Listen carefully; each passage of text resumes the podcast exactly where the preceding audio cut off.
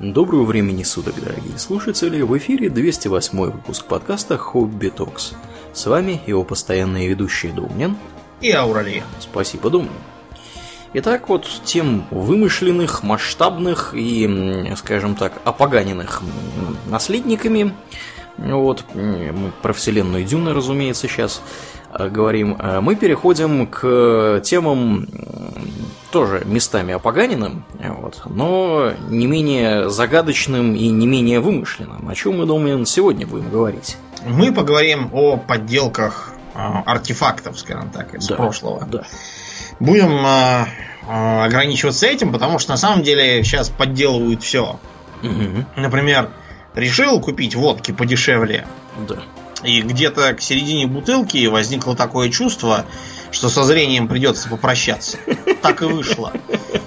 Там, или, или еще что. Там, в общем, подделывают все и вся. Я купил там сосисок, а там какие-то какие-то немыслимые соевые белки, черт знает что. Не углядел там, покупая сгущенку, купил банку, на которой так написано «Сгущенка особая». Угу. Вот, а там, разумеется, вместо сгущенного молока сгущенное черт знает что. Вот. И то же самое со всякими тушенками особыми. Если оно называется не мясо тушеное, то это подделка. Всегда. Контрафакт. Мы... Одним да. словом. Угу. Но мы поговорим про подделку артефактов прошлого. Всяких картин, там, предметов, э, антиквариата, корон там всяких, книг в том числе, и вообще всякого значимого наследия прошлого. Да, и как оказалось, подделок таких великое множество, и они самые разные. Но Более основном... того, и, и рынок и все время растет для них. Да, да, да. И подделки бывают разного характера в плане того, что какая цель преследуется, собственно, теми, кто разрабатывает все это дело. Самая типичная цель, разумеется, нажива. Да, да, да. Или, как мы увидим чуть дальше, престиж. Да. Такое а иногда бывает, бывает и даже вот, вот даже такой, не знаю, как сказать, не то чтобы добрые намерения, а скорее такой романтизм и, и стремление поддержать там какую-нибудь идею. я не знаю, идею, да, теорию научную, что-нибудь такое. Да, да. Бывает всякое. Угу. Обычно, конечно, да. да, это наживо. С чего, Доманин, начнем мы? Начнем, пожалуй, что прямо с темных веков, потому что э, сама, сама по себе идея того, что там из прошлого чего-то можно выкапывать и выгодно пристраивать, она была наиболее характерна как раз для эпохи вот после падения Римской империи, которая стала прошлым и чьи, чьи э, времена стали таким легендарным образцом угу. на долгие века, поскольку вплоть до нового времени, например, те же самые ученые обычно считали, что они не э, открывают что-то новое, а переоткрывают утраченное наследие предков, иначе бы их просто всерьез не воспринимали. Платона, Аристотеля, да. всяких таких граждан. Всяких таких, да, граждан. Но основную, основных направлений было два для средневековых подделок. Первое – это разнообразные документы, подтверждающие право владения чем-то или там право освобождения от каких-то там повинностей или налогов или там э, право наоборот с кого-то драть эти самые налоги. Угу. Самый известный и, и такой пресловутый, скажем так, это так называемый Константинов дар. Так, а что это за дар, Домнин? Это документ, сфабрикованный, судя по всему, при франкском короле Пипине III Коротком. И говорится там о якобы передаче императором Константином Великим, который отменил преследование христиан, римскому епископу, папе Сильвестру, скажем так, прав на наследие Рима, на, собственно, Рим, и чуть ли там не на всю Западную Римскую империю. То есть, короче, император передал, по сути, часть или там подмножество своей власти римскому папе. Да, да. А. И именно этот документ был основанием для существования так называемого папского государства. Угу. Которое сейчас съежилось до размеров Ватикана. Да, сейчас ее размером Ватикана, но раньше она претендовала чуть ли там не, не на всю Европу, и папы, как мы знаем, яростно лезли в политику. Да. Очень политизированные были товарищи. Кроме того, вообще на этом документе зиждилось и первенство именно римского архи... архиепископа, э, впоследствии папы, понтифика, да, вот это вот всего. Угу. В принципе, таких документов тьма в совершенно разных странах была. Все они тоже приписывали что-то кому-то. Например, вот у нас такая была степенная книга.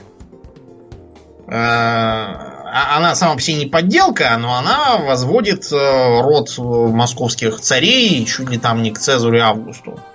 Это чтобы обосновывать вот, вот теорию про Третий Рим и все такое.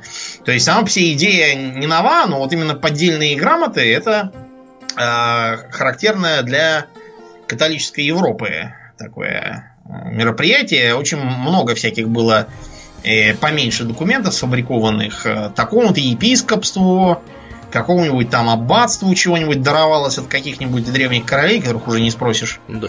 И причем проверить это никакой возможности нету, да, как бы поддельный При, документ да. или не поддельный, потому что если он выглядит как бы там написано какими-нибудь красивыми буквами, вот каллиграфия, там все дела, печать, печать стоит, да, как ты проверишь это? Та ли это печать, тот ли этот человек подписал? Реестра никакого единого такого рода документов нету, вот, и долго еще не будет. Вот, выглядит вроде нормально. Ну, наверное, э, документ как бы подлинный. Как, как еще рассуждать-то в таком Да, случае? ну вот. Разоблачен он был только уже э, в времена реформации. Константинов дар, конечно. Да, Константинов дар этот самый. Когда его стали исследовать филологи, угу. в частности, вот этот вот, э, как его... Ларец Скаллигера ученик какой-то на ус Пита, Питавиус, вот, Питавиус. Угу. Да, Питавиус, потому что он был филолог, вот он на, на основе филологических данных э, и, э, так сказать, э, объяснял, что э, не могли такие слова использоваться в латыни времен Константина, что это все новодел. Вот. Питавиус как раз ударился в раскол, поэтому для него это было важным делом. Но э, поддельность, она не, не отрицается и вообще современными исследователями. Но это что касается документов. А документ среднего века это дело такое, не то чтобы всем бесполезное, но э, не массового употребления ввиду безграмотности, ввиду того, что все писалось на латыни, угу. да, вот. И по этой причине для масс Э, выдавалась э, другая, так сказать, линия фальшивок. Это разнообразные мощи, скажем так. Да.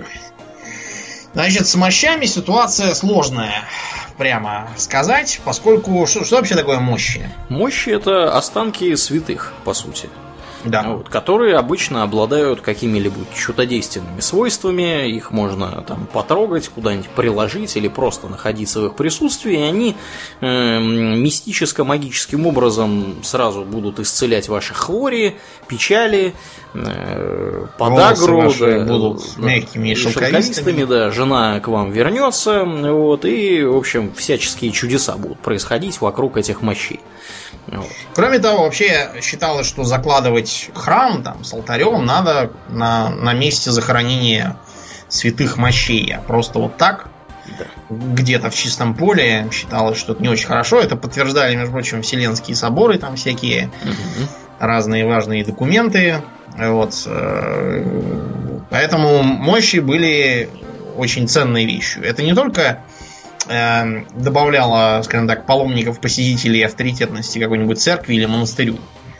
Э, если э, вы поинтересуетесь, например, историей э, мифа о короле Артуре в Британии, то обнаружите, что в одном из аббатств долгое время выставлялась э, могила короля Артура, Угу. Вот, и его, да. И там был действительно скелет огромного роста. То есть, и, и, судя по всему, это знатный какой-то был.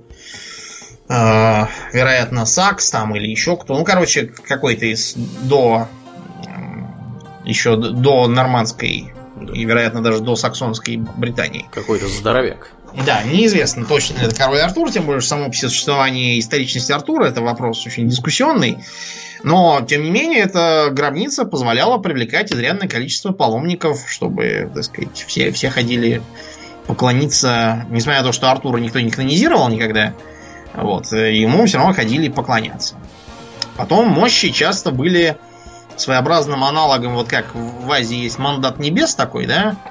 Да. В Китае у них есть такая идея о том, что династия может иметь мандат небес, а может и утратить, тогда там все пойдет наперекосяк. Да, и надо срочно подхватывать этот мандат из выпавших рук. Да, лап. Да, предыдущей династии. Вот, что Устанавливать не, свою. Не единожды бывало у них, да. Но мы об этом поговорим как-нибудь отдельно.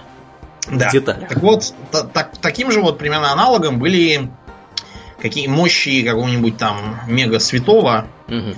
вот, для, допустим, архиепископства как независимой политической единицы.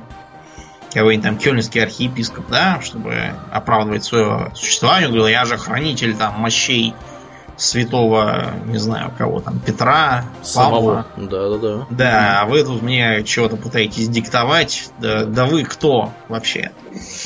Да. А, к сожалению, с большими, да, да, есть определенная мощами, проблема. Вот. Да, мощи, они как бы не живые, их не спросишь о том, угу. вы чьи. Вот. Из-за этого под видом мощей часто попадалось черт знает что. Прямо скажем. То есть э, э, всем известные вот эти вот э, из, протестанты очень любили использовать своей пропаганде, задавались вопросом, если вот посчитать все головы Иоанна Крестителя, которые выставляются в храмах и монастырях католической Европы, то возникает вопрос, э, не был ли Иоанн Креститель многоглавым драконом в таком случае. Ну и то же самое с э, многочисленными э, руками, ногами, пальцами. Вот. Помните анекдот про то, что там был череп Ивана Васильевича, Василия Ивановича Чапаева в возрасте 12 лет? Так вот, это на самом деле переделанный анекдот э, как раз из э, католической церкви о том, что выставлялся череп Иоанна Крестителя в возрасте 12 лет. Этот анекдот цитирует э, Умберто Эко в своей книжке про имя Розы. Прекрасно. да, и там же он еще устами одного из главных героев говорит, что если бы все фрагменты истинного креста, какие выставляются для поклонения собрать, то получилось бы, что э, Христа распяли не на двух перекрещенных бревнах, а на целом заборе.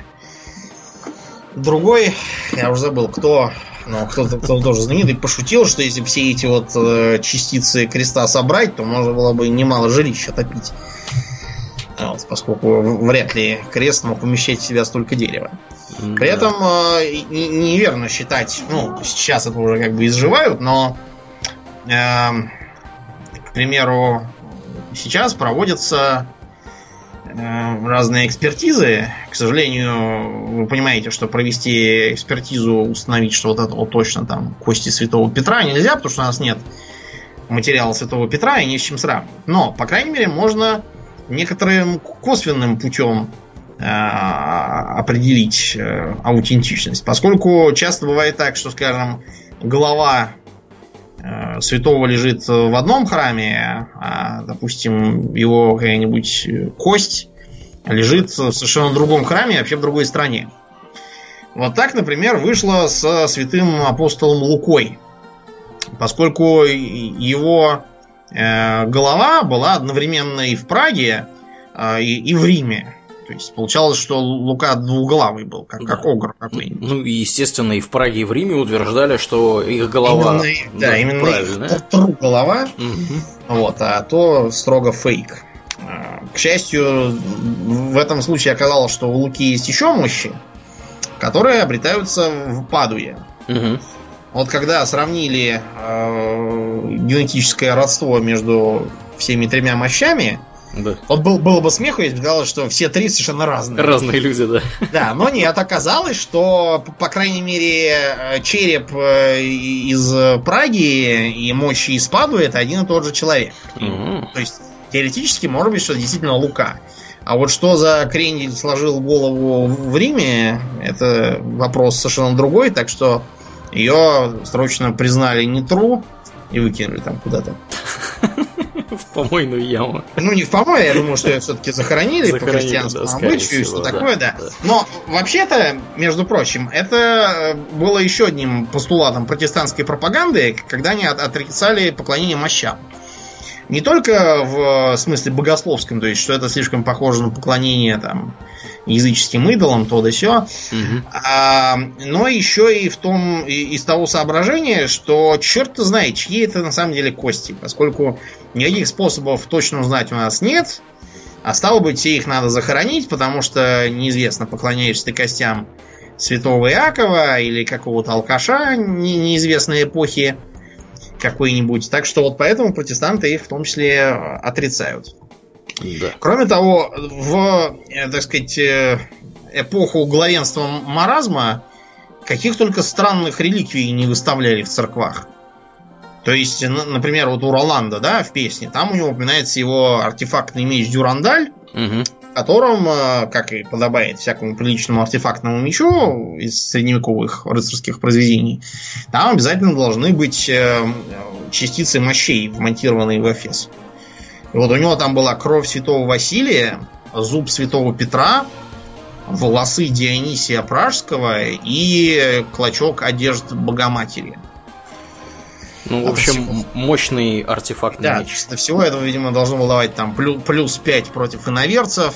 Да, да, против нежити, вампиров, андедов. Карающий удар против еретиков. Да, да, демонов изгонять. Да, в общем, вы поняли, да? То есть такой вархаммер чистой воды на самом деле наблюдался. Угу. Так вот, помимо таких более или менее, по крайней мере, э, вообразимых мощей, э, народу впаривали, например, перья архангела Гавриила. Ух ты!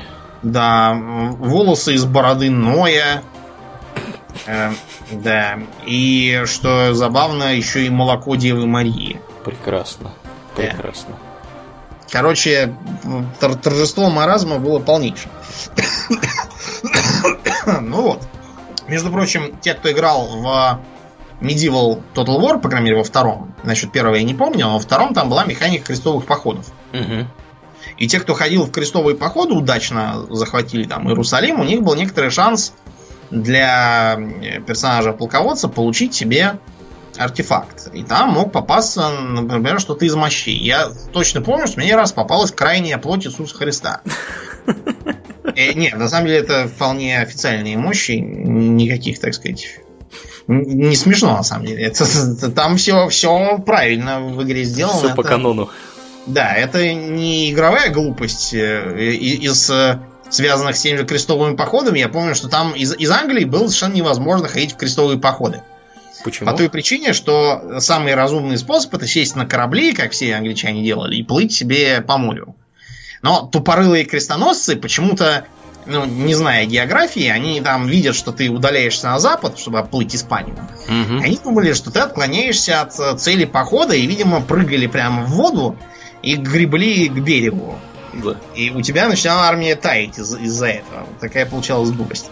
Да. Да, но нет, крайняя плоть там все, все по делу.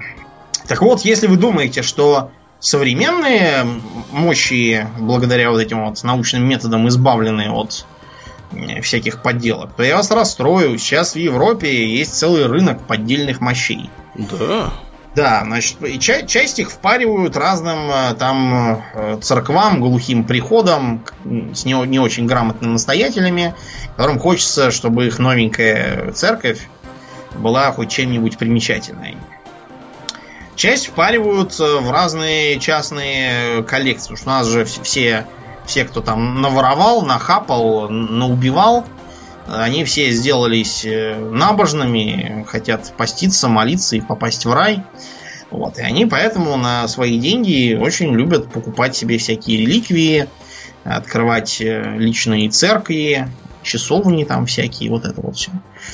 И на таких дурачков вот доверчивых и рассчитаны э, все эти продажи. Есть достаточно большой рынок в Амстердаме. Там какие-то умельцы живут, делают. В Италии, разумеется.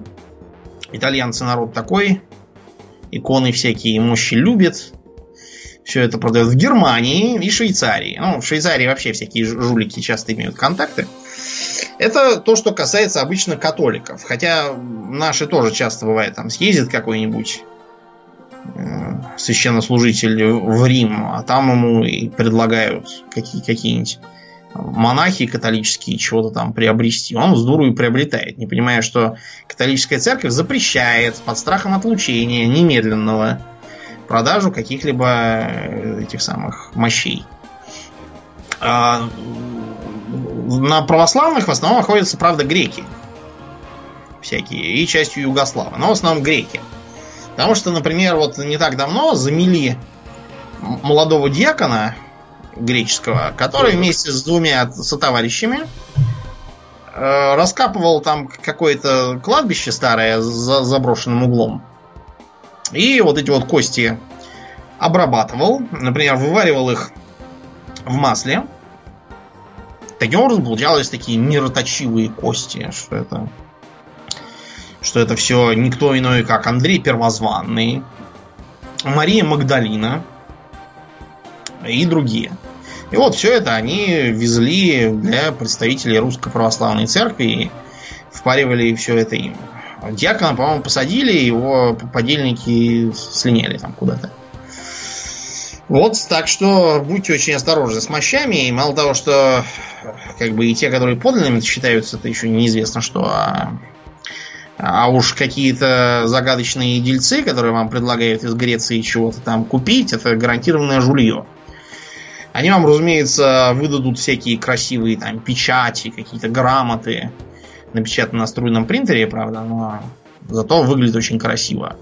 Сертификат с, подлинности. Да, с восковыми такими вот там печатями и гербами, которые совершенно ясно новодельные, но для людей, которые хотят верить, что у них артефактные мощи, это все как бы дело десятое абсолютно.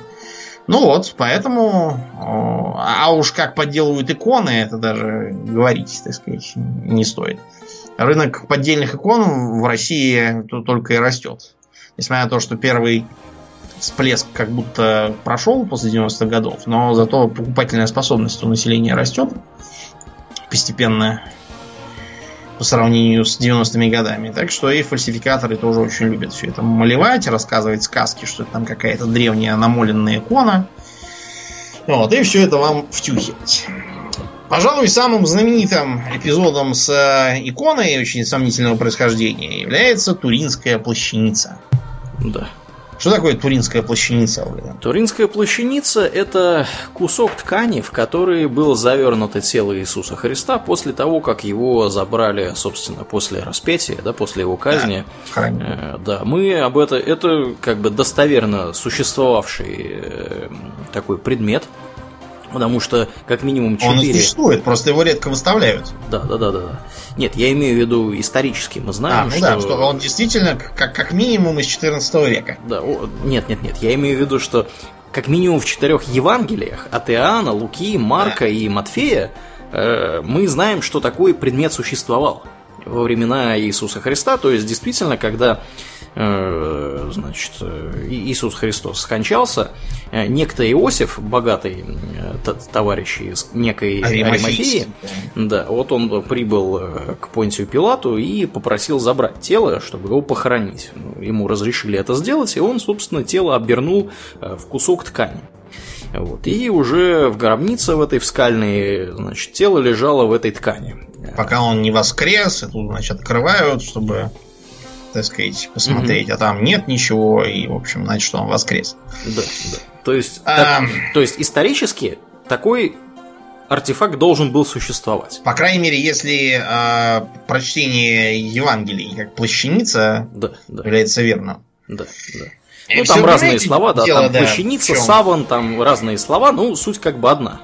Вот. Проблема как бы, понимаете, в чем? В том, что, судя по имеющимся данным, действительно найденным погребальным э, одеянием, э, иудеи того времени никакими плащаницами не пользовались. Они пользовались так называемой погребальной пеленой, пеленой причем не цельной. Там для тела была одна полоса ткани, вытянутая как лента, то есть как такую мумию заворачивали. Угу. А для головы был такой платок отдельный.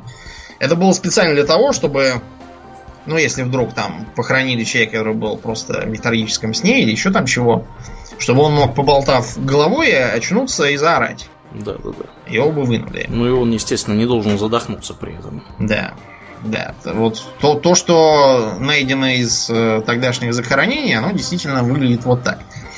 Но в целом вообще у населения я вижу какое-то странное представление о захоронении Христа вообще из-за непонимания терминов. Вот, например, регулярно попадались и до сих пор попадаются Угу. фальшивки под э, названием там частицы гроба Господня. Да, И да, да. Мгм. Такие щепки впаривают. Да, да. Ребят, гроб Господень это просто так называется. То есть это место его захоронения. Это не гроб, в смысле деревянный ящик. Никакой. А Потому что у древних иудеев не было самой пси-идеи за, за, как бы заколачивать людей в деревянные ящики и опускать в яму. Да, уже хотел потому, что у них не так было много дерева, чтобы Да. пускать его на деревянные ящики. Это здесь у нас в России хорошо домовины делать из цельного дуба. Их, между прочим, запретил Петр Первый вообще запретив дубы переводить на гробы. Да, потому что флот надо строить. Да. Да, в гробах успеете еще полежать. А те, которые из, из, э, менее благородных, он запретил делать цельными, только сшивные из досок. Что значит получается неоправданный расход материала. Ну вот и для древних иудеев тоже это был неоправданный расход, поэтому гроб Господень, на который можно сходить и посмотреть, это такая пещера, в которой такой как бы каменный саркофажик. Ну, не совсем скра- саркофаг, а скорее такая полочка каменная, на которой лежало тело. Предположительно Христа. Никакого г- гроба в нашем понимании там не было. Не покупайте эти щепки и не верьте в это. Это ерунда все. Ну вот. А тут, значит, такая вот плащаница, причем подозрительно похожая на плащаницы как раз 14 века, когда это, этот артефакт был точно обнаружен э, э, и, так сказать, объявлен за принадлежавший Иисусу Христу. Да, ну, собственно, артефакт этот впервые всплыл в 1353 году. Некто Жефра де Шарни, э, это, видимо, был дворянин такие, он заявил, что вот, конечно, дворянин. да, у него, у него есть, э, значит, вот такой вот артефакт, и в городе Лирии, во владениях этого самого Фр- Жефруа э, де Шарни, Ж- Жефруа это Жофри, да? Джоффри, да. Ж- французский. Мгм. Вот. Она там вот была выставлена примерно через 100 лет. В 1452 году ее выкупил э, у наследников де Шарни Людовик I Савойский. И она переехала в город э, Шамбери, вот, в котором она через 80 лет э, пострадала от пожара. Да. Вот. э, Дальше, значит, э, было... Оттуда еще ч- через 40 ее перетащили в Турин, где вот Мгм. до сих пор и а, обреталась. Мгм, мгм. Вот. Значит, что в ней интересного? Дело в том, что первоначально она была покрыта краской. На ней был нарисован, собственно, Иисус Христос, лежащий в э, такой позе со скрещенными в паховой области руками, Мгм. вот, с, э, с бородой, усами, с длинными волосами. Да, и с двумя монетами на глазах. Да, считается, что это именно монеты. Но э, как раз тогда вызванные из Ватикана представители признали, что это не реликвия, а икона. И, между прочим, именно иконой католическая церковь до сих пор и считает. А в чем разница? Ну, в том разнице, что икону нарисовал кто-то, а реликвия это вот именно остатки из М. тех времен, то есть это вот что-то такое с- с- и- истинное. А икону мы можем кто угодно там нарисовать хоть, хоть сегодня. Главное не объявлять, что там ее нашел когда-то там, или что тебе приснилась Богородица, и ты ее там откопал в подвале у себя, вот это вот Да, все. или там пошел на холм, и тебе какой-нибудь Явилась. ангел да, Да. Ее представил. В виде золотых скрижалей. Да, сказал, потом что там заглядывал в шляпу и при помощи магических камней, значит, Урима и Тумима. за- да, записывал все это. Да. Вот, в общем, не как Джозеф Смит. А вот. А православная церковь, кстати, ее вообще никакой не признает официально. Официально, да. Но при всем при этом, как бы отдельные частные мнения, они, э, я так понимаю, в пользу, да, да. в пользу того, что это реальный артефакт. Да, такой. Ну вот, значит, э, краска с нее постепенно сошла по разным причинам. Мгм. А вторая жизнь, так сказать, у нее появилась в конце 19 века, когда ее стали фотографировать. И когда ее стали фотографировать, оказалось, что это негатив. И в позитиве, э, если его так вот прям проявить, угу. то получится, что там есть изображение такое отпечатавшееся. Причем это не краска, это вот именно какой-то отпечаток, то есть именно волокна ткани немного там потемнели, и поэтому образуют изображение Христа спереди и сзади. Угу. Ну и считается, что действительно это вот отпечатался каким-то образом. Может быть, когда он воскресал, от него какое-то сияние там изошло. И оно да. так перенеслось на ткань. Или, может быть, э, это была химическая, вот тоже была такая гипотеза, что когда он воскресал, там какая-то химическая реакция пошла на коже, и вот от этого отпечаталось что-то такое. Угу. Значит, э, было проведено радиоуглеродное датирование, которое показало, что Показало оно, что плащаница была создана примерно в то же время, в, каком, в которое она всплыла была, да, у этого у Жефруа. Жефруа, да. Угу. То есть, очевидно, что по, заказу Жефруа, там, или, может быть, кого-то, от кого это Жефруа досталось, было нарисовано, точно так же, как и Точно так же, как где-то 40 примерно плащаниц, которые в средние века фигурировали в разных местах. Просто эти 39 потерялись, а 40 вот это вот э, осталось. Да. И ее фоткали. Остальные там, кто какие попали к протестантам, их вытянули, видимо, какие там сгорели или еще что-нибудь с ним случилось. Да. При, в общем, всем, при всем при том, радиоуглеродный анализ, да, ну, как бы для того, чтобы не говорить, что вот, там, что-то, результаты подмешали и там что-то подкрутили, э, радиоуглеродный анализ, который в, 9, э, в 1988 году проводился, он, вообще говоря, проводился тремя независимыми организациями. Это был Аризонский университет США, Оксфордский университет Великобритании и Федеральный политехнический институт в Цюрихе. Ну, вот эти три организации проводили исследования независимые, пришли к одному и тому же результату абсолютно. Вот. А более того, а, помимо самой плащаницы, они еще исследовали другие три образца ткани, э, для которых был известен возраст. Это был плащ Людовика IX, который был сделан между 1240 и 1270 годом, то есть чуть раньше, примерно на век раньше. Э, саван из египетского погребения, э, датированный 1100 годом, и ткань, которую, в которую была укутана египетская мумия, датируемая примерно 200 годом. Вот. И во всех во всех вот этих четырех случаях, по сути, результаты были как бы все правильные не четырех, а вот в трех, которые были контрольные. То есть у нас нет оснований сомневаться в том, что результат по плащанице отличался. Однако нашлись товарищи, которые стали утверждать, что это все, так сказать, неправильно, потому что э, ткань, которую, собственно, брали для проведения исследования, она была не от самой плащаницы, а от заплаток, да. которые уже позднейшей эпохи. Угу, угу. Провели еще одну экспертизу, которая оказалась, что ткань та самая, никаких не заплаток. Да. Кстати, в это, же, в это же время в Ватикане произошло несколько громких отставок. Видимо, тех самых, которые позволили проводить экспертизы. Другая идея о том, что экспертиза неправильная, была якобы высказана э, экспертом по фамилии Фисенко из э, ФСБ. Угу. Да, да, да. Вот. Но он сейчас, кстати, от этого всего открещивается, говорит, что ничего такого он не говорил, а что просто там высказал теоретически, все переврали, я ни при чем. Да, причем это был директор Института криминалистики ФСБ, доктор да. технических наук. Не кто-то там. Не, не хвост поросячий. Ну, в общем, он, он сейчас он официально утверждает, что его совершенно не так поняли. Но, э, в общем, говорил, что будто бы он высказывал мысль, что когда эту плащаницу вываривали в масле, угу то масло там впиталось, и оно могло омолодить как-то там эту самую плащаницу. Но другие эксперты считают, что, конечно, омолодить могло там лет, ну, может, там на 50, ну, на 100, но не на 1000 уже. Ну да.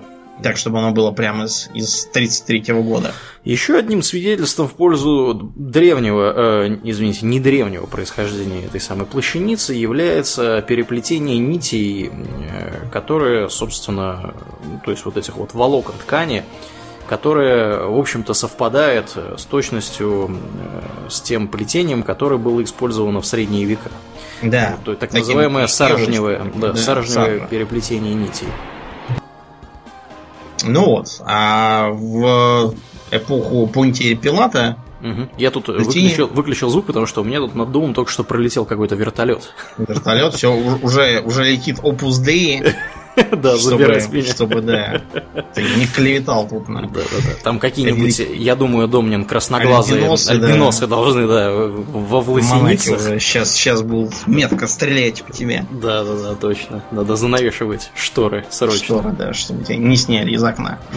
Ну и кроме того, вот э, э, даже не будем говорить о том, что как бы со спины изображение Христа почему-то на 5 сантиметров выше, чем как бы с, а, фас. Угу. Это просто кто, кто, кто, кто рисовал, немножко напортачил. Чуть, чуть длиннее сделал. Да, получилось, спину. что у него Христос как-то с разного роста был спереди и сзади. Да. Ну, а кроме того, слишком уж, э, слишком уж как икона выглядит э, изображение, то есть если бы оно лежало э, непосредственно на теле человека, оно было бы вытянуто немножко более по-другому. Ну да, то есть была, была бы проекция, то есть было бы видно, он бы выглядел как такой более а, расплывчатый и округлый товарищ, такой mm с круглой физиономией, как блин.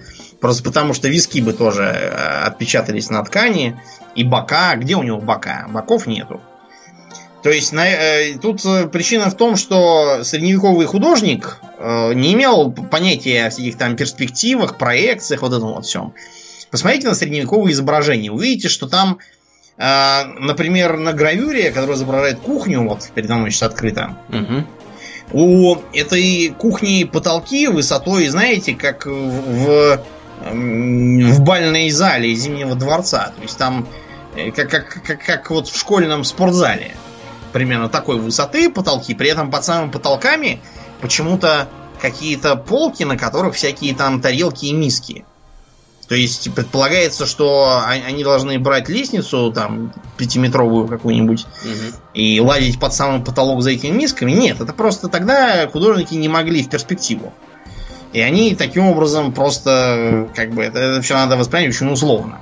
Был конец средних веков, мы рисовали да, как могли. Рисовали как могли, поэтому вот все, все эти э, эпохи Возрождения, да, Микеланджелы угу. и Рафаэль, они почему считаются такими крутыми? Не потому, что вот лучше них сейчас не нарисуешь, а потому что по тогдашним меркам это был прорыв. Это вот как, я не знаю, там, в трехмерную графику. Там, да, и, из спрайтов, из каких-нибудь э, идти. Вот все эти перспективы угу. о том, что э, на гравюрах, например, совершенно непонятно, э, что, что из происходящего находится на переднем плане, а что на заднем. Потому что они все изображены одинаково большими, и поэтому э, понимать, что спереди, а что сзади, надо потому, как бы, что выше, а что ниже. Ну вот, такая была просто условная техника. Ну и еще к условности. Э, э, ты знаешь, как, как э, Иисуса Христа рисовали вот там веки, допустим, в шестом, седьмом, там. А как? В эпоху, когда вот их Константин как раз великий разрешил. Угу. А его рисовали по римской моде, стриженным и бритым. Угу. То есть а... он не как испанец выглядел. Нет. А... Какой-нибудь. А, а вот с длинными волосами и бородой его стали рисовать после краха римской культуры, когда, собственно, все тоже стали ходить бородатыми, там, с топорами, в рогатых шлемах, вот это вот все.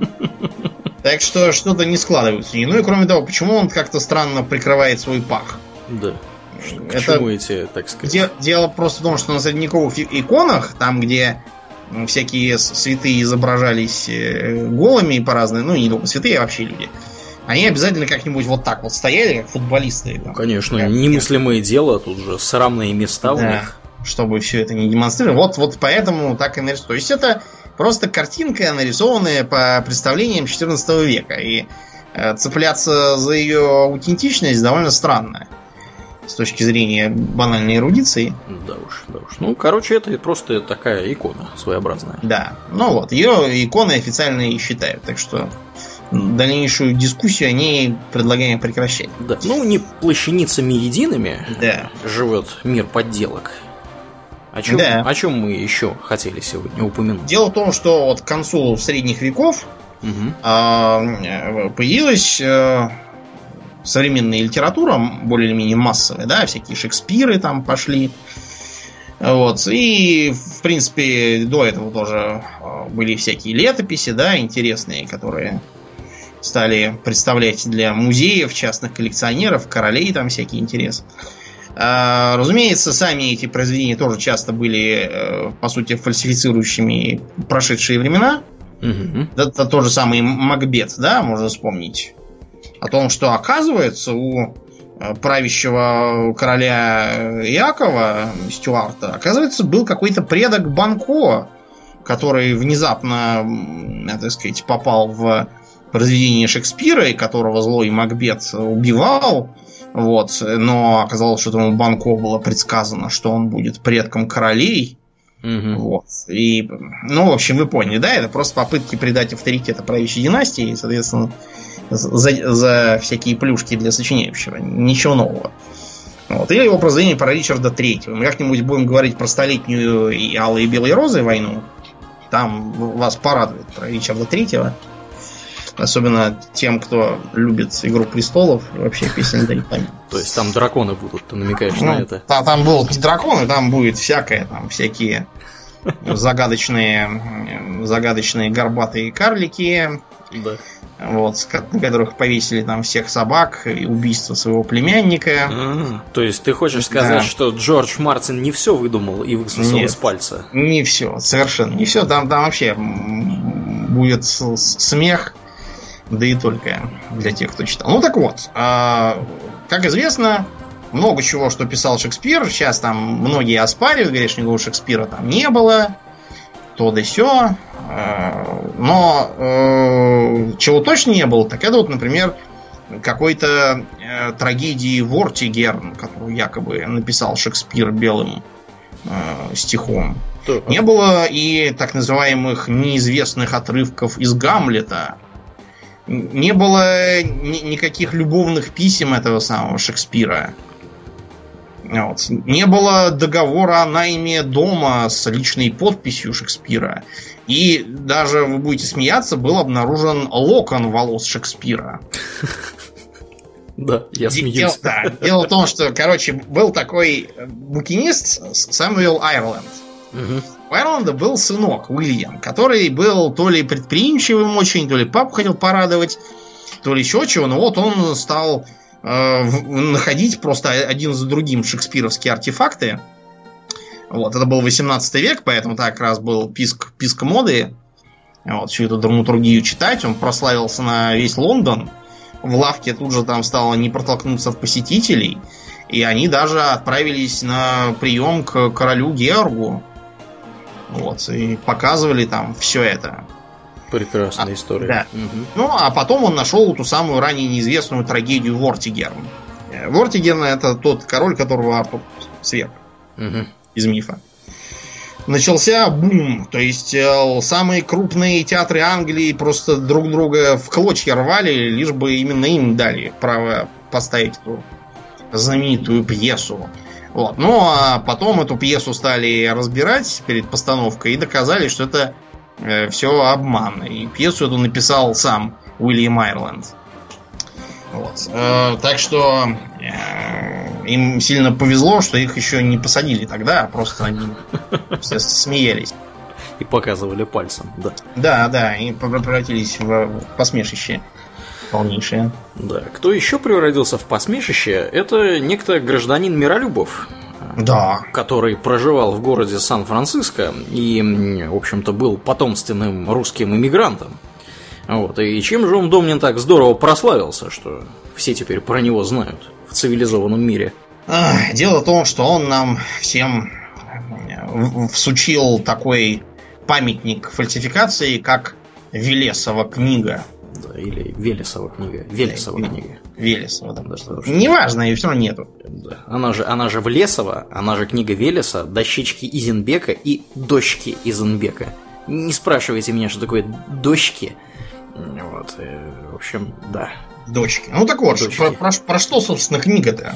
О, книга это, книга это прекрасна. Прекрасна она тем, что она утверждает, что, вообще говоря, э, до прихода э, Кирилла и Мефодия, ну да. и христианство, и Кирилла и Мефодия, которые, как известно, нам, э, с какого там, с первого класса изобрели азбуку вот, для славян, Э, что, в принципе, тоже, да, достаточно интересная такая история. Как бы славяне тупорылые, и азбуки у них никакой не было до этого. Ну, понятно, что, скорее всего, что-то было.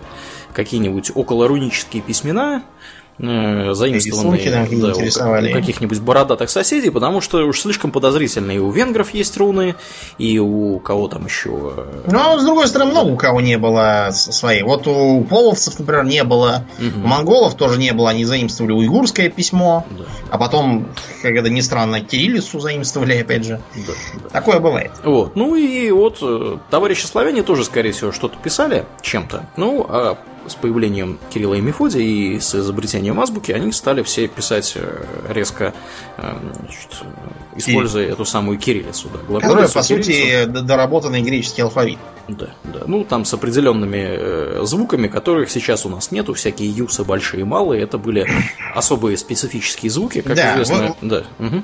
вот тут, например, про эти юсы. Оно читало, должно было читаться как «ян», а потом оно отмерло и перевелось в «я».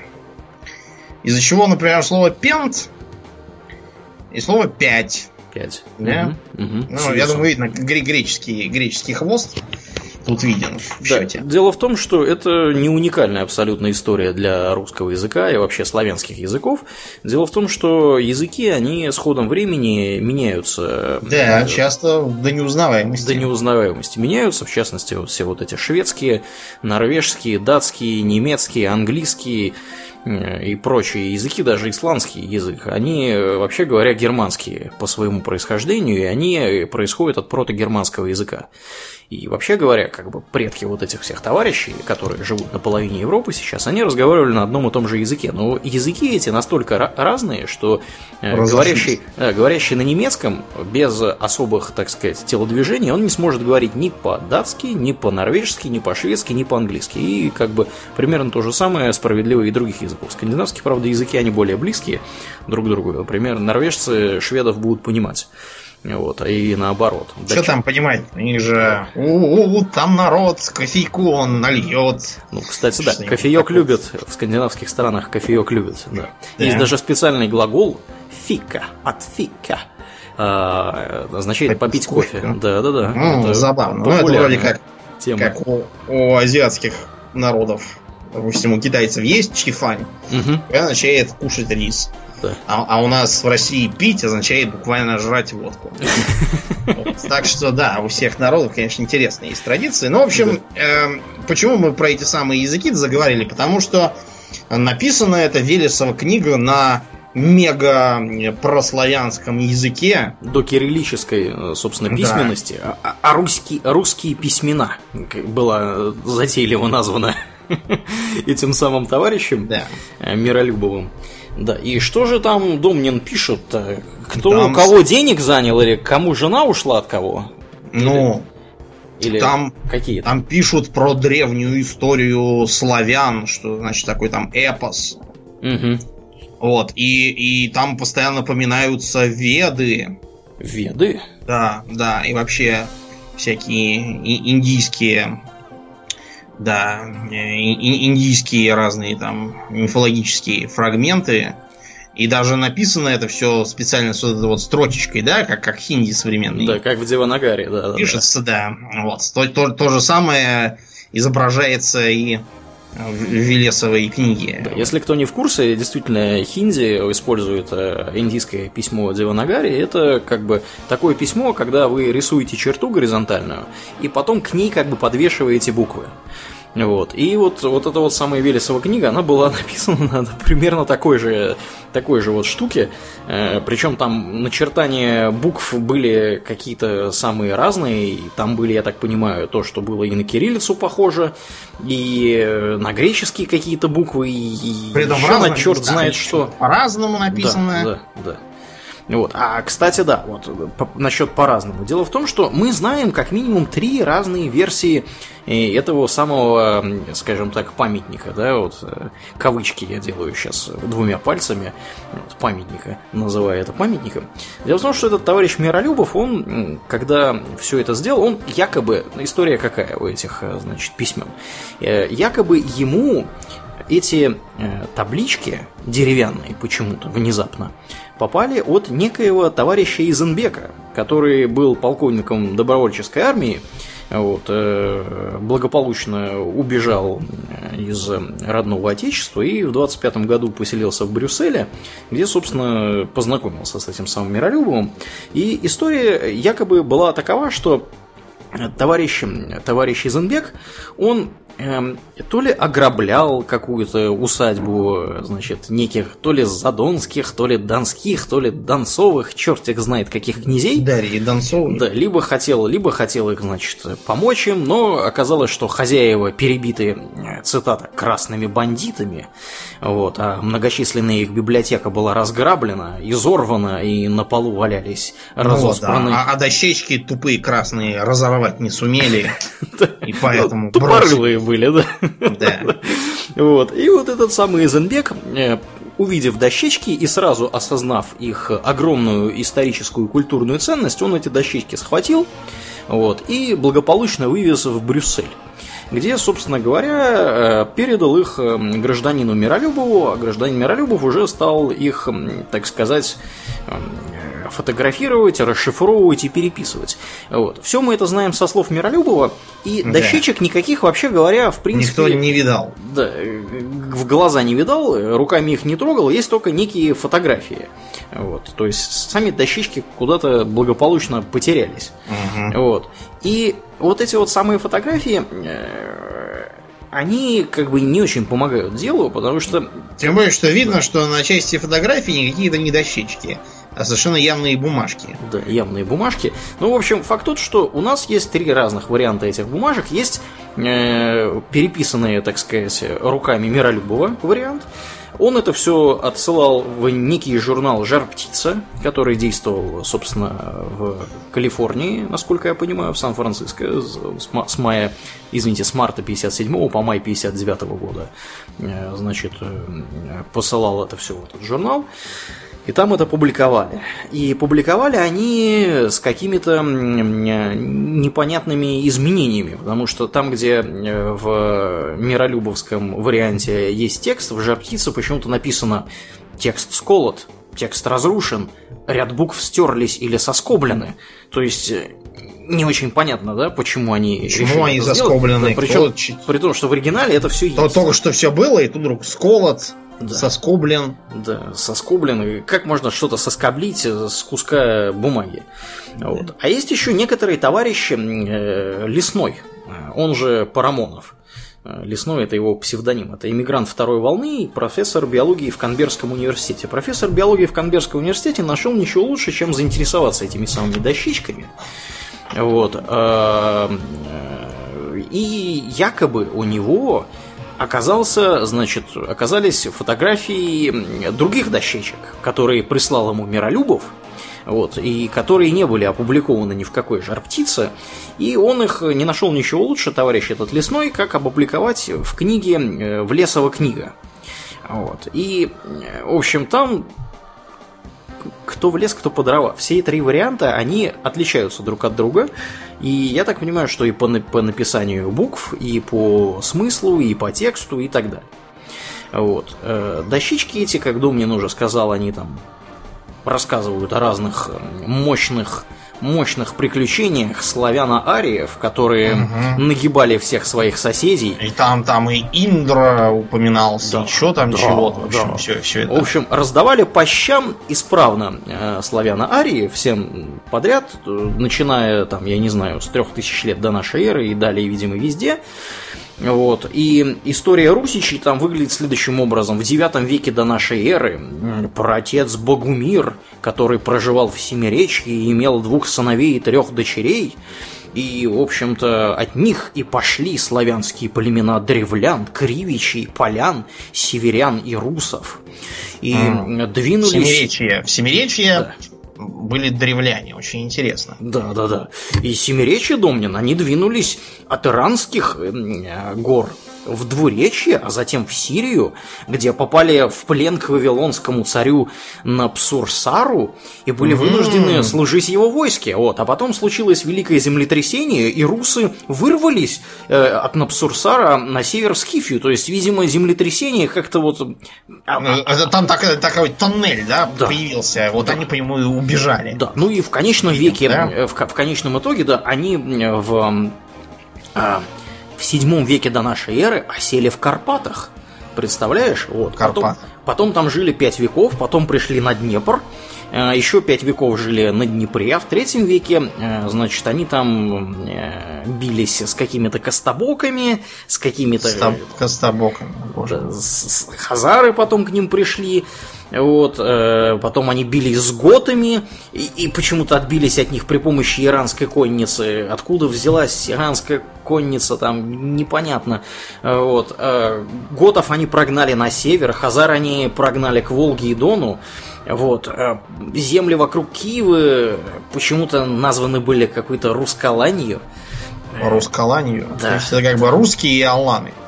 Да, Ру- русский аланин братья навек, да? да, да, да. Вот, а в шестом Надо веке... Азамату сказать. Да, да, да, а то он не в курсе. Э, э, В шестом веке почему-то на русов с нас с разных сторон напали гунны и готы э, с Германарихом э, во главе. Рускалань они благополучно запинали, хотя, казалось бы, весь смысл Да. этого мероприятия в том, что Рускалань должна была всем надавать по щам при этом. Вот. И, в общем, да, и потом они покинули под предводительством Руса, имеется в виду, Русичи, извините. Извините, да, я неправильную терминологию использую. Покинули э, свои земли под предводительством некоего Арея, а у этого Арея было три сына, Ки, Щек и Хариф Хариф. которые стали родоначальниками славянских племен. И э, нетрудно видеть, что Киев, собственно, был основан этим самым упомянутым э, Ки- Кием. Да, и там была где-то рядом еще гора Щековица. Щекается. Вот. А дальше Киев был захвачен неким греком Диросом, а в его, в свою Ну, очередь... это имеется в виду именно Аскольд и Дир Да, да, да. Сверг варяг Аскольд. Э, То есть Дирос был греком, Домнин. Ты не Почему-то. путай. Да. Вот, Аскольд его сверг, и он пришел в славянские земли с Рюриком, как сообщает нам 29-я дощечка. А после Аскольда правил Дир.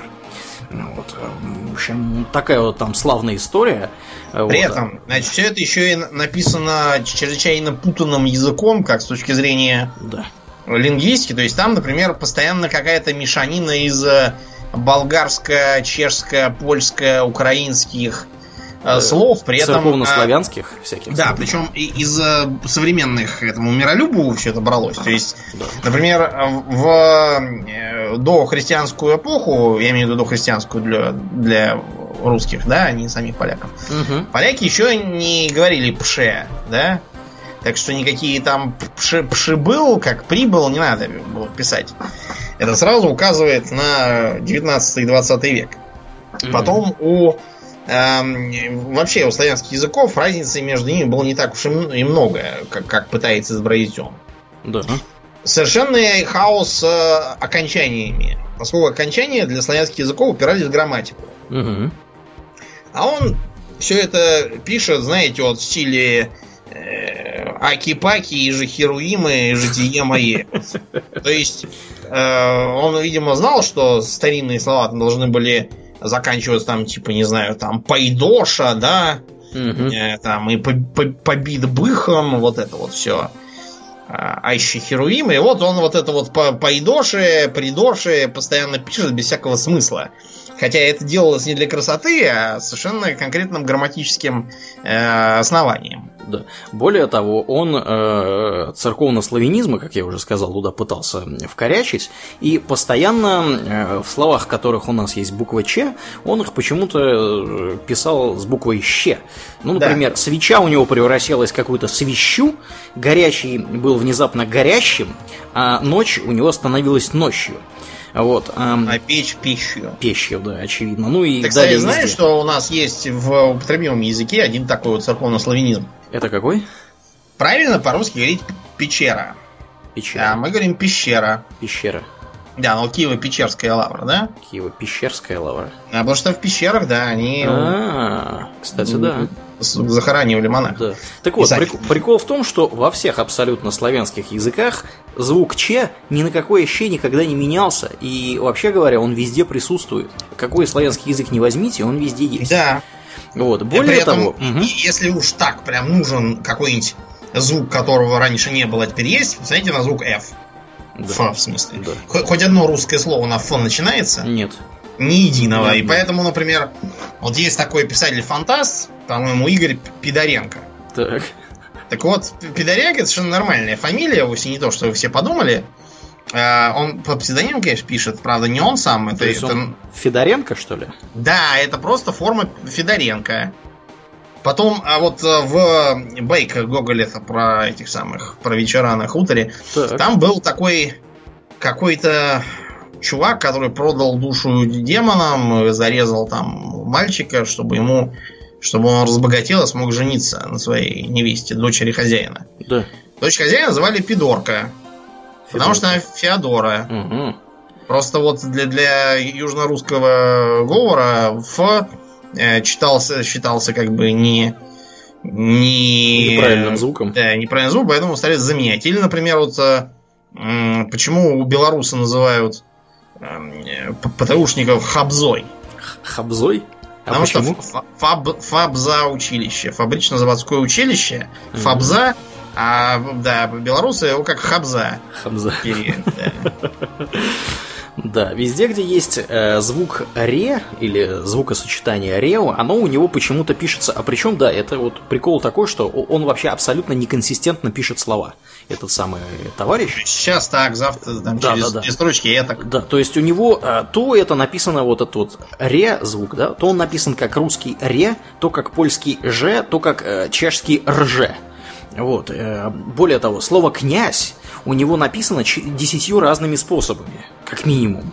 Да. А, вот. То, то на, на, на польский манер, то на сербский манер, то там, я не знаю, на какой-то чешский манер. В общем, сам черт не разберет. Потом какие-то он постоянно пытается э, вкорячить вот эти вот буквы, то, что у нас там вот, знаю, было до революции, помнишь, там, как он на конце это писал? Е, е, е у нас было, да, вот это вот Ер, Е, значит, мягкий знак, он их там, Е у него может быть вообще, в принципе, на месте любой гласный, и это тоже как бы ничего страшного нету вроде бы как. Вот. А дальше больше он э, может, э, во-первых, э, не согласовывать абсолютно, ну, как бы, да, русский язык это язык, ну и в, в принципе все славянские языки, в отличие, например, от германских языков, они э, являются синтетическими языками. Да, вот в, языково, в языкознании есть э, синтети, разделение языков на синтетические и аналитические. Аналитические языки – это такие языки, в которых у вас смысл предложения зависит от того, какой там порядок слов. То есть у вас должно быть обязательно всегда подлежащее, сказуемое, там субъект, значит, действие, потом объект, время, место и так далее. У нас это, соответственно, подлежащее, сказуемое, да, то есть какое-то имя существительное, потом глагол и так далее. Прикол в том, что в славянских языках и вообще в языках э, анали- э, синтетических аналитических, извините, а порядок слов не имеет такой, в отличие от аналитических языков, да, например, немецких, английского, немецкого и так далее, шведский, норвежский абсолютно то же самое. А в синтетических языках порядок слов не так важен, потому что слова связаны собой друг, друг с другом э, благодаря окончаниям и суффиксам. Ну, главным образом окончанием.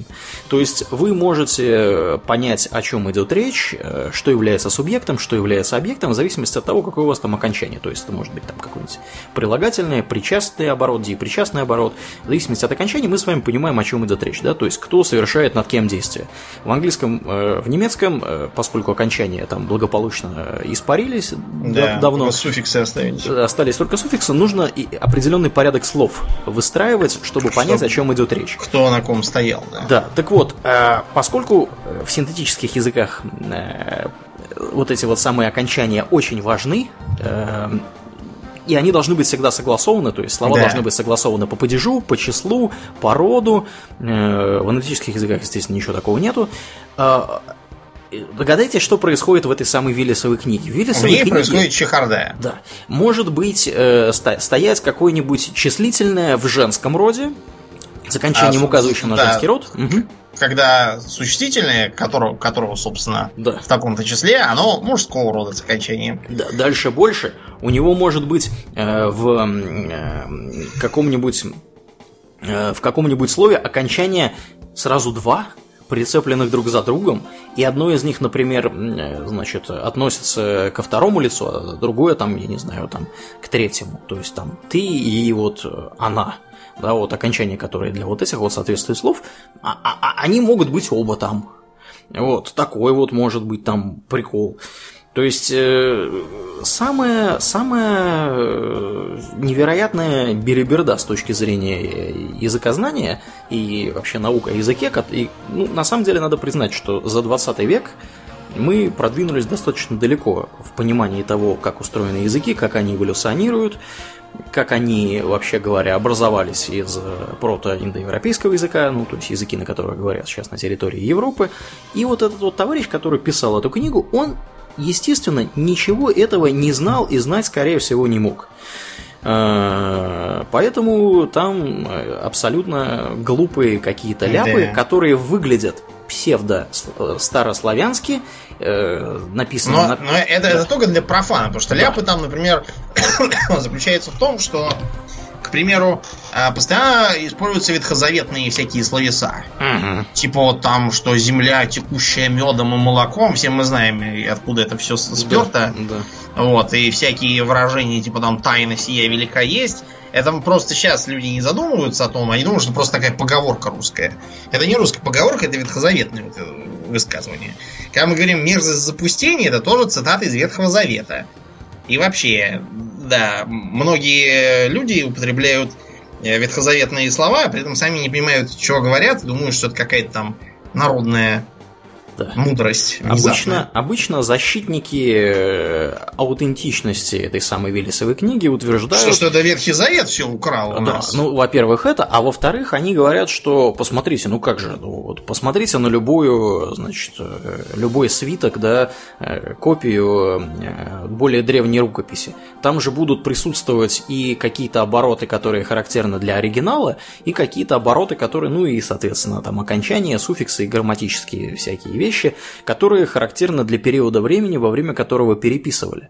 Да, действительно, это имеет место. Но прикол в том, что, судя по вот этому тексту, и по наличию в, нему, в нем э, полонизмов, то есть за- характерных для польского языка э, значит, э, всяких вещей, украинизмов, сербизмов, э, вот этих вот церковнославянских вещей, получается, что переписывать вот эту самую книгу Велесову долж- должны было чертова там армия людей из разных стран, говорящих на разных языках, потому что такое количество орфографических и всяких прочих ошибок наделать и э, неконсистентного написания написать, ну, это, это просто должно быть чертова туча нескольких человек, и это, более того, это объяснит еще не все проблемы, которые там есть. Вот, которые Домнин, например, упомянул, зависимости, да, ветхозаветные и всякие такие, они тоже там, естественно, останутся. Ну и понятно, что э, сама история, которая рассказывается э, во всем этом э, замечательном произведении, а также... Ничем, да, Да. не напоминает э,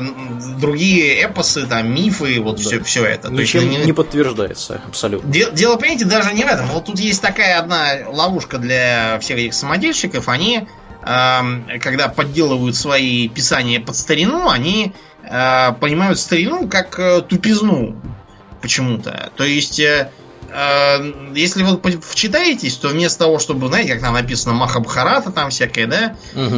Э, вот э, там про Гильгамеша что-нибудь. Э, Там все время какие-то эпические события, какие-то высказывания, перечисления там всяких имен, там какие-то эпитеты, кто там какой Валаоки, а чей там молот обрушил небо, вот, вот, вот такое вот все. Мгм. А э, все, все, Велесова книга выглядит как какие-то, знаете, детские э, сказочки, что там м- мы куда-то там шли, а они были злые, а, а вот эти были добрые, и сказано, что мы поступали хорошо, а они дурно. Это какая-то, знаете, сказка, вот э, крошка сын к отцу пришел и спросила кроха. Вот, вот, вот что такое. Про белого бычка. Сказка. Пробел бы, да. Э, Это типичная проблема для э, всех этих писателей, потому что вот другой, более современный пример, это уже упомянутые нами славяно-арийские веды. Да, да. По сути, представляющие собой такое же, только еще более грубый и идиотский эм, новодел. Так вот, там, если вы помните, э, рассказывалось про какого-то там э, труженика из лесного терема, у которого была три дочери, там одна какая-то Изяслава, другая Ярослава, а третья внезапно Настенька. Настенька. Да, потому что э, гражданин Ахиневич, он э, просто пытался подделываться под сказочки про Иванушку дурачка. Да. Вот, и по- позабыл, что если у его этого славяно-арийского чувака в лесном тереме э, из-за славы Ярослава, то никакая Настенька у него быть не может. Потому что Потому что- Настенька какое имя? Греческая это Анастасия. Внезапно, да. Да, а греческая, значит христианская, так что пролетает гражданин. Да. А слушай, а Киевич. не те ли эти товарищи, которые писали, что э, славяно-арии прибыли э, значит, Да, на да, Вайтманах да, да, да. из созвездия На Большой. Медведицы? Да, да, это из той же из той истории как раз. Да, да, да. Именно так, вот, оно. так вот, есть еще, да, вот эти вот родноверы, да, которые, собственно, примыкают и пересекаются со славяно-арийцами, и, в общем, там диаграмма Вена будет э, выглядеть как вот множество славяно, значит, арийцев и родноверов, и Ой! да, не слабое пересечение. Так вот, э, не в пользу, так сказать, Велесовой книги свидетельствует тот факт, что в мае 2012 года три крупнейших родноверческих объединения России признали Велесову книгу псевдонаучным и наносящим вред славянской вере. Ну, в общем, вы поняли. Документ. да, даже эти сумасшедшие, да, которые... Да. То есть это, это, это как бы э, это не очень хороший знак. Да, совсем нехорошие. А, кроме того, понимаете, вот э, вс- вся эта э, история с Велесовой книгой, она на самом деле является просто частью характерной для 19 века Мгм. России эм, такой не то чтобы индустрии, а чем-то средним между модой, я не знаю, и Да. вот как раз, да, индустрией и по- подельчества. Потому что, например, один из популяризаторов книги это э, Александр Сулукадзев Мгм. был такой. Он там упоминается в разных этих. Так вот, кто такой был Сулукадзев? Сулукадзев был такой, знаете, романти- романтический гражданин, которого то ли делать было нечего, то ли, не знаю, что с головой было не то. Он был просто очень увлечен древностью и считал, что нам не хватает артефактов, и, значит, если не хватает, значит, их надо сделать. Да. да. Он регулярно рожал всякие странные э, вещи, например, костыль Ивана Грозного. У него там был какой-то. Вот. А параллельно с ним действовал еще такой Антон Бардин. Но Бардин был просто чисто корыстным фальсификатором. Он был из купеческого сословия и мыслил как предприниматель. Да, да. Бардин занимался тем, что фабриковал так называемые списки.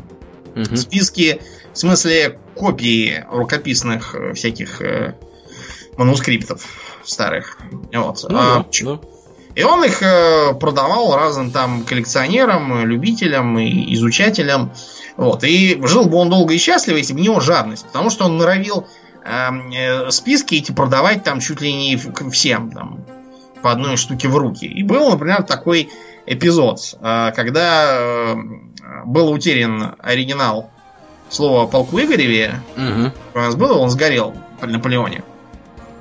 Так вот, э, происходило в Московском университете собрание университетского общества истории. Так. Вот, и тут, значит, прибегает граф Мусин Пушкин и говорит, что приобрел мега драгоценность, давайте быстрее, бегом ко мне, все приезжает, он, значит, приносит такую там закопченную, такую древнюю тетрадь, и там написано слово о полку Игореве, и все такие, ура, там, отыскалось. И только один э, член общества, Малиновский, сидит мрачный. И говорят, вы чего, собственно, не, не прыгаете вместе с нами? Он говорит, вы у кого это купили? У Бардина? Ну вот я вчера такой же у него купил. Да, вот э, так что на, на эту Велесову книгу, мне кажется, после всей этой истории с Лукадзовым и прочим, даже смотреть не стоит. Но обмануть удавалось не каких-то там Мироновичей и прочих сумасшедших, А бывало и такое, что целый Лувр удалось надуть. Да, да, да, да. Что это за Значит, артефакт был мощный? Да, на артефакт, кстати, можно, он, он до сих пор там, просто его перенесли. А, Я последний раз, когда был в Лувр не заходил, а надо было пойти посмотреть. Он в зале современного искусства лежит. Мгм. Так вот, в 896 году э, директор Лувра Альбер Кемпфен приобрел для своего музея за огромные по тем временам деньги в 50 тысяч рублей до революционных наших Ну или 200 тысяч да, франков. 200 тысяч франков. Он приобрел золотую тиару э, скифского царя Сайтоферна или Сайтофарна. Непонятно. Да, да. Очень детализированные, то есть там такие как бы три яруса со всякими там героическими деяниями, какими-то там крылатыми конями и надписью в стиле там царю Сайтоферну от благодарного народа, вот что-то такое. Да, благодарного народа Ольвии. Да, значит, а, почти сразу же после известия об этой сделке Кимфену стали говорить, что вы бы, товарищ Кимфен, по как бы поаккуратнее распоряжались казенными деньгами, потому что у кого вы там говорите эту тиару приобрели за 50 тысяч рублей? У одесских э, торговцев антиквариатом братьев Гохманов. Таки да? Да, вы купили, значит, э, золотую тиару у братьев Гохманов из Одессы. Да. Не А, у тех ли самых да, братьев все- Гохманов? Все одесские тиары делаются на Малой Арнаутской улице. Да. Ну, И действительно оказалось, что тиару сделал э, одесский мастер-гравер Израиль Рухамовский, Мгм. который сам приехал, вот, по памяти рассказал, какой там сплав, какой чего, показал, как он это все делал. Вот, и пришлось признать, что, а- а- а- что оказалось. Оказалось, что эти э, братья Гохманы, Таки что, да. значит, да, этот самый, как их там, Шепс или Лейба Гохман, они заказали Рухамовскому за 1800 рублей сделать такую тиару, ничего ему не сказав. Вот, и сделали неплохой гешефт, продав то, что купили за 2000, за 50. Да, то есть примерно, примерно заработали в 25 раз больше. Ну, в общем, да. И э, Гохман, в общем, этот Рухамовский говорил, что Боже мой, с, с- с этими Гохманами невозможно иметь дело. У них много ума и мало совести. А, Короче говоря, пришлось перенести эту самую тиару в другую, в другую комнату, признав ее все-таки современным искусством. Да, Рухомовскому а- выдали медаль. Да, за, за то, что он так интересно Да. сделал. Да, а с Нет, 22 апреля 2014 года э, в Одессе на улице Осипова 6, где Рухомовский, собственно, это все и сделал, теперь висит доска. Вот, где нарисован Рухомовский, нарисована тиара и написано, что вот э, мемориальная доска такому-то ювелиру Израилю Рухомовскому, который вот сделал и такой вот мощный, мощный предмет и артефакт. Да, картина маслом. Да. А, В целом есть огромный э, рынок э, фальшивого антиквариата, который продают всем подряд, особенно всяким коллекционерам, потому что вообще, как бы, если с музеями, ну тут ладно, это случай выдающийся, потому что Рухамовский очень здорово сработал. Вот, ну и потом братья Гохманы, они были такие гешефтмахеры. Мгм. Но вообще обычно с музеями все попроще. У них э, фальшивки оказываются э, вот прям целенаправленно приобретенными сравнительно редко. Потому что у них там всякие э, эксперты, да, потому что, как вот, например, картина фальшивка. Берем какую-нибудь картину, пусть там того самого периода, Мгм. и подпись на ней зарисовываем, пишем, что там Айвазовский. Потому что картины с морем рисовали все подряд. Да, море такой пейзаж интересный. Ну вот, берем картину 19 века какого-нибудь там, да, за- за- замалевываем, что его нарисовал какой-то Иванов, и пишем Айвазовский. Мгм. А, Разумеется, поэтому искусствоведы сразу начинают смотреть на подпись. По ней, как правило, видно, что она более свежая, чем все остальное. Потому что краска она так трескается, да, получается мелкие-мелкие такие трещинки по- под микроскопом видные, а на новые не видно. И видно, наоборот, что краска из них затекла в старые трещинки. Кое-что дает э, знание техники, собственно, художника. Тот же Айвазовский, например, он всегда горизонт э, карандашом так проводил. И от него отталкивался. И вот эту вот карандашную э, линию ее видно под слоями краски. Если ее видно, то, вероятно, это действительно Айвазовский. Вот. Или, по крайней мере, какой-то другой художник, который тоже так же делал. Ну, понятно, да, это сильно сужает нам вероятность фальшивки. Э, то, что в музеях полно фальшивок, это не потому, что там лаптемщи хлебают, а потому что зачастую фоны пополняются так. Приходит какой-нибудь мужик, говорит, так и так, я вот, э, вот унаследовал от дедушки собрание картин, там вот, видимо, Айвазовский, там Поленов, Иванов, угу. всякие там Кустодиевы, Вся хочу компания. вам подарить, да. Вот они видят, что Кустодиев может быть действительно настоящий. Там. А Поленов с Айвазовским явно какой-то самодельный. Они же могут сказать, нет, так, значит, вот мы вот это вот возьмем, вот это возьмем, а это дерьмо давайте унесите. Забирайте. Да, никто так не будет говорить, они берут все, просто фальшивки помещают и кладут их в ящик. Не, не выкидывать же их, в самом деле. Ну да. В любом случае, во всех этих крупных музеях с картинами, там где-то только 5% э, всей коллекции э, экспозируется. Просто потому что нет места. Так что от того, что рядом будут еще какие-нибудь фальшивки лежать, никто сильно не обеднеется. Далее. Э, у коллекционеров есть еще такая проблема. Как правило, приобретя на аукционе Сотбиз какие-нибудь там скрипки Страдивари, коллекционер не спешит объявить «Эгегей, я купил скрипку Страдивари!» Смотрите, За, завидуйте. Да. Вот в такую-то комнату ее положил по такому-то адресу. Да. Э, ничего подобного, разумеется, не делают, они все это стараются спрятать, поэтому и даже экспертов они не зовут, опасаясь, что там наведут какие-нибудь каких-нибудь воров. Из-за этого получается, что фактически полагаться можно только на себя, а на себя полагаться нельзя. Это мы все знаем а, не только картины и статуи, например, разные там доспехи, мечи, вот эти вот э, мушкеты, все это тоже делается в массовом порядке и продается. Как правило, а, вот такое вот изделие можно опознать по использованию более современных технологий. То есть, если раньше чтобы сделать там какую-нибудь керасу, брался кусок железа, его молотили молотом, расплющивая, да, угу. а потом его на наковальне молотками более небольшими, накаляя отдельные части, обрабатывали. Таким образом, должно быть видно следы молотков, то, что там э, разная толщина металла в разных местах, вот это вот все. Современный прокатный лист ничего этого, разумеется, не имеет. Да, да, он стандартной вот. толщины. Да, по нему все это хорошо, хорошо заметно. Потом а если вы купили какой-нибудь там старый мушкет, то он должен, должен стрелять. Правильно? Ну, Если да. он не стреляет, то, скорее всего... То, не в смысле не стреляет, потому что не хватает каких-то частей.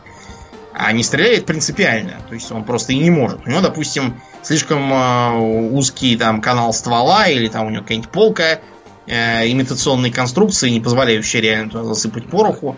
Вот это вот все. Да, в реальности такой мушкет никому нафиг был не нужен, поэтому да, его не существовало бы.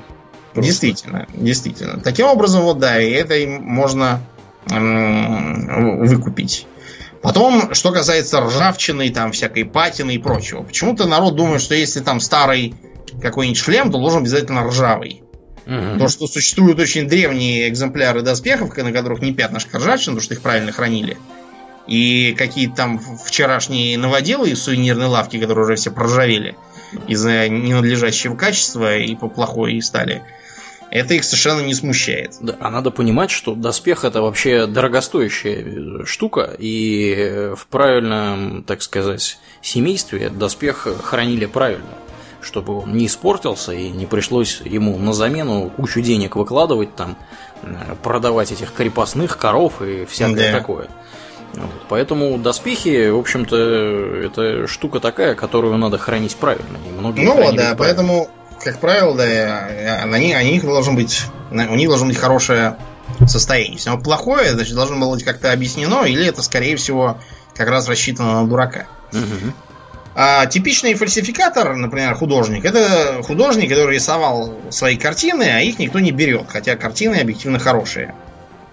Вот он э, решает свой талант э, пустить на изготовление подделок под чей-нибудь стиль.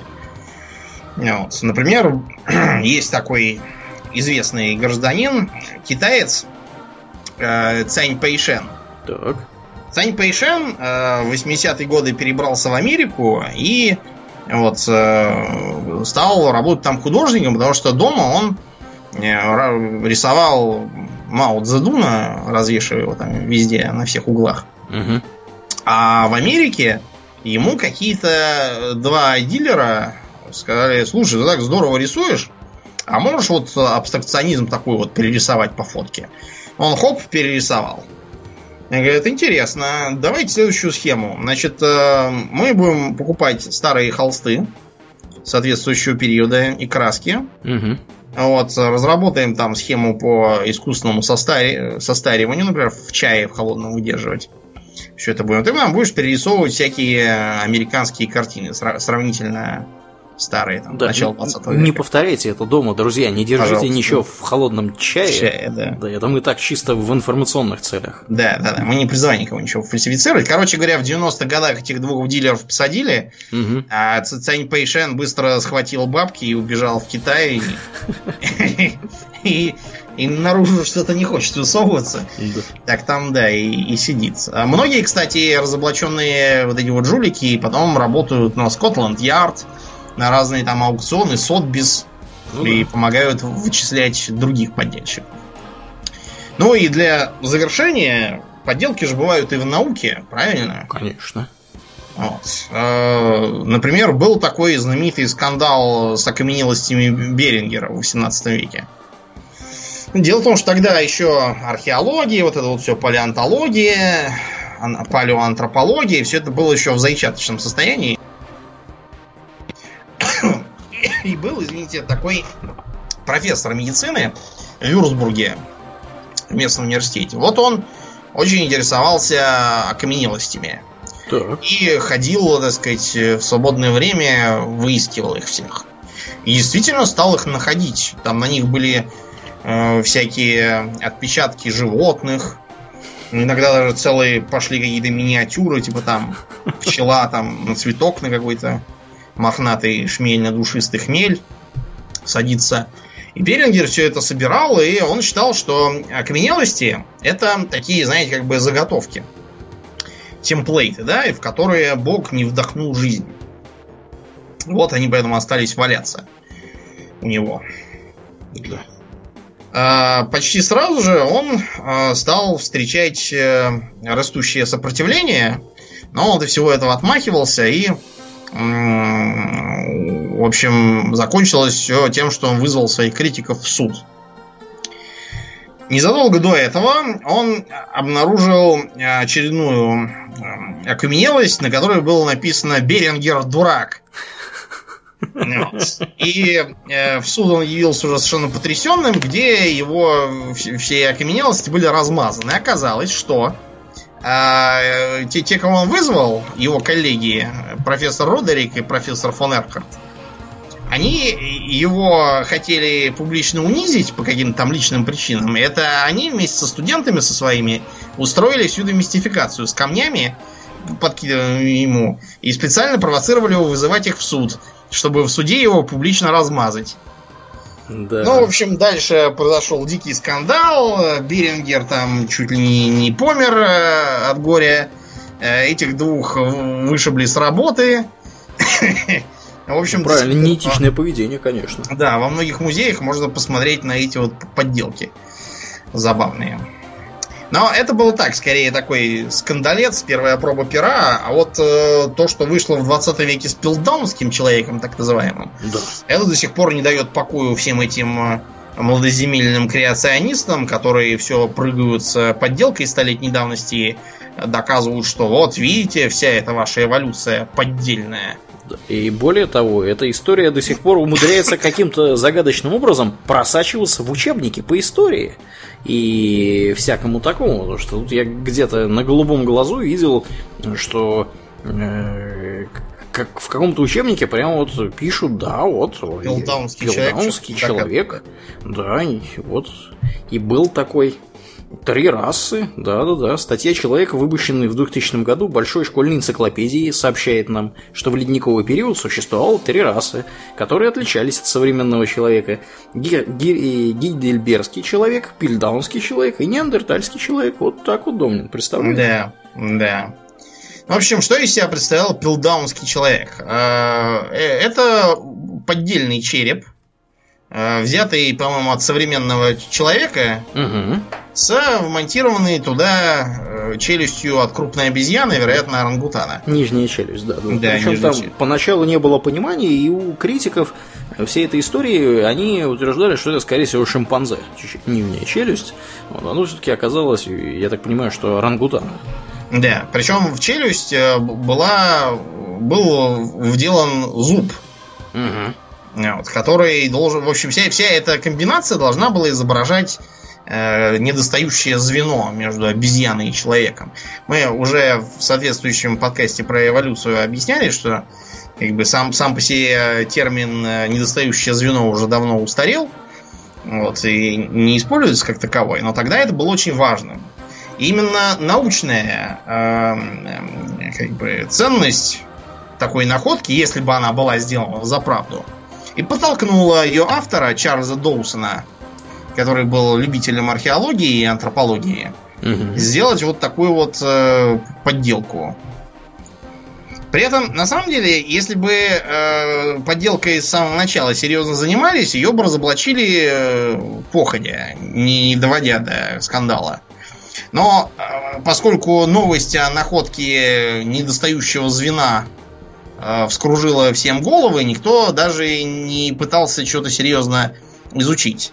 А изучать было, что, например, можно было заметить, что челюсть была искусственно состарена при помощи обработки химическими э, растворами там какими-то. Да, а зубы были вообще подпилены. На, на да, человеческие напильником, да. Чтобы проверить на человеческий и вмещаться там в эту челюсть правильно. Ну Вот, э, так и получился скандалец. До сих пор стоит небольшой мемориал. Э, Вот весь облезлый, видимо, за ним никто не следит на месте находки. Видимо, предостерегающий против того, чтобы э, Да. делать поспешные выводы. Да, ну там же еще Домнин репутационный был, так сказать, э, фактор э, с этим человеком пильсдаунским. Э, Дело в том, что не- незадолго до этого в пещере Караманьон во Франции раскопали, значит, караманьонцев, в Неандертале раскопали неандертальцев, и в Гейдельберге нашли гейдельбергского человека, ну а в Англии не нашли ничего. Да, что же это у нас Как это так? Н- Не люди, что ли? Да, да, да. Вот. Ну и как бы где есть спрос, там появляется и предложение. Вот, собственно, этот пильдаунский человек призван был э, занять место самого первого англичанина. Ну и, Короче, да. Англия родина людей. Да, родина людей и всякое такое. Смотрите, мы тоже древние, классные, вообще молодцы. Вот. При И- этом похожая история была за 40 лет до этого в Америке. Где в Калифорнии тоже вдруг нашли какой-то череп. Да. Вот. Причем нашли его вроде как э, в слое, где должны, что должно было доказывать сразу э, параллельное существование людей, слонов и мастодонтов. Да, это такой калверасский череп, так Да, называемый. был. Мгм, да. Череп, разумеется, э, фальшивка.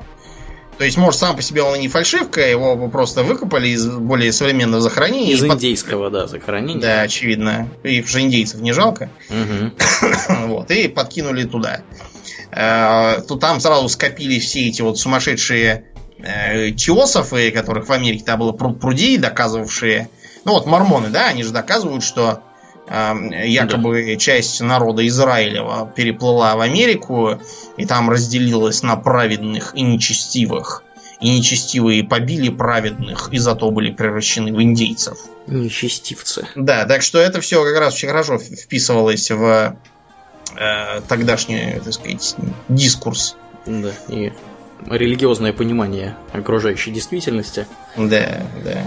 Вот, да, в общем, пилдаунский человек прогремел, вот, видите, и до сих пор. Хотя в советской научной литературе, на самом деле, там, 30-х годов и 40-х, в принципе, со скепсисом уже тогда относились к этому пильдаунскому человеку, вот, и как бы описывали его достаточно кратко, в основном одним абзацем, и в котором утверждали, что это как бы сомнительная какая-то находка, и не очень понятно вообще, почему не находят других таких представителей.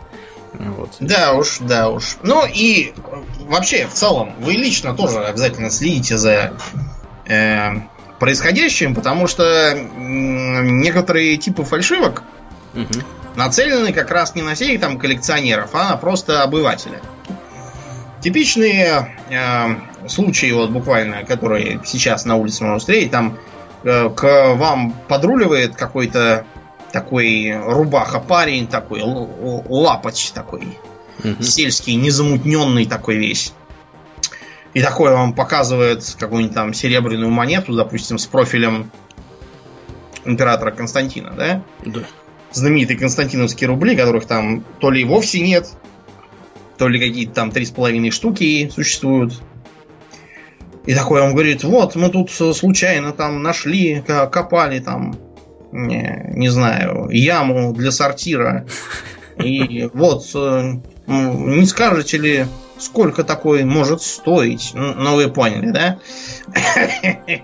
Кончится тем, что вы купите у них мешок таких рублей с, не знаю, за ты по 1000 рублей за штуку, в надежде, что вы это сейчас перепродадите там по 100-500 миллиардов. Угу. Да, и, разумеется, выяснится, что вовсе это не серебряные николаевские там или константиновские рубли, а какие-нибудь там, я не знаю, там олово покрытые, не знаю, тонким слоем серебра в лучшем случае. С Алиэкспресса заказано. Да, как какая-нибудь такая. Потому что в Китае действует целая индустрия таких монет. Угу. И к, собственно, производителям придраться невозможно. Они же не говорят, что там это действительно там монеты капитана Флинта какого-нибудь. Они говорят, что это э, имитация, так сказать, э, э, древних монет. А что там делают те, кто их покупают, кому них впаривают, это совершенно другой вопрос.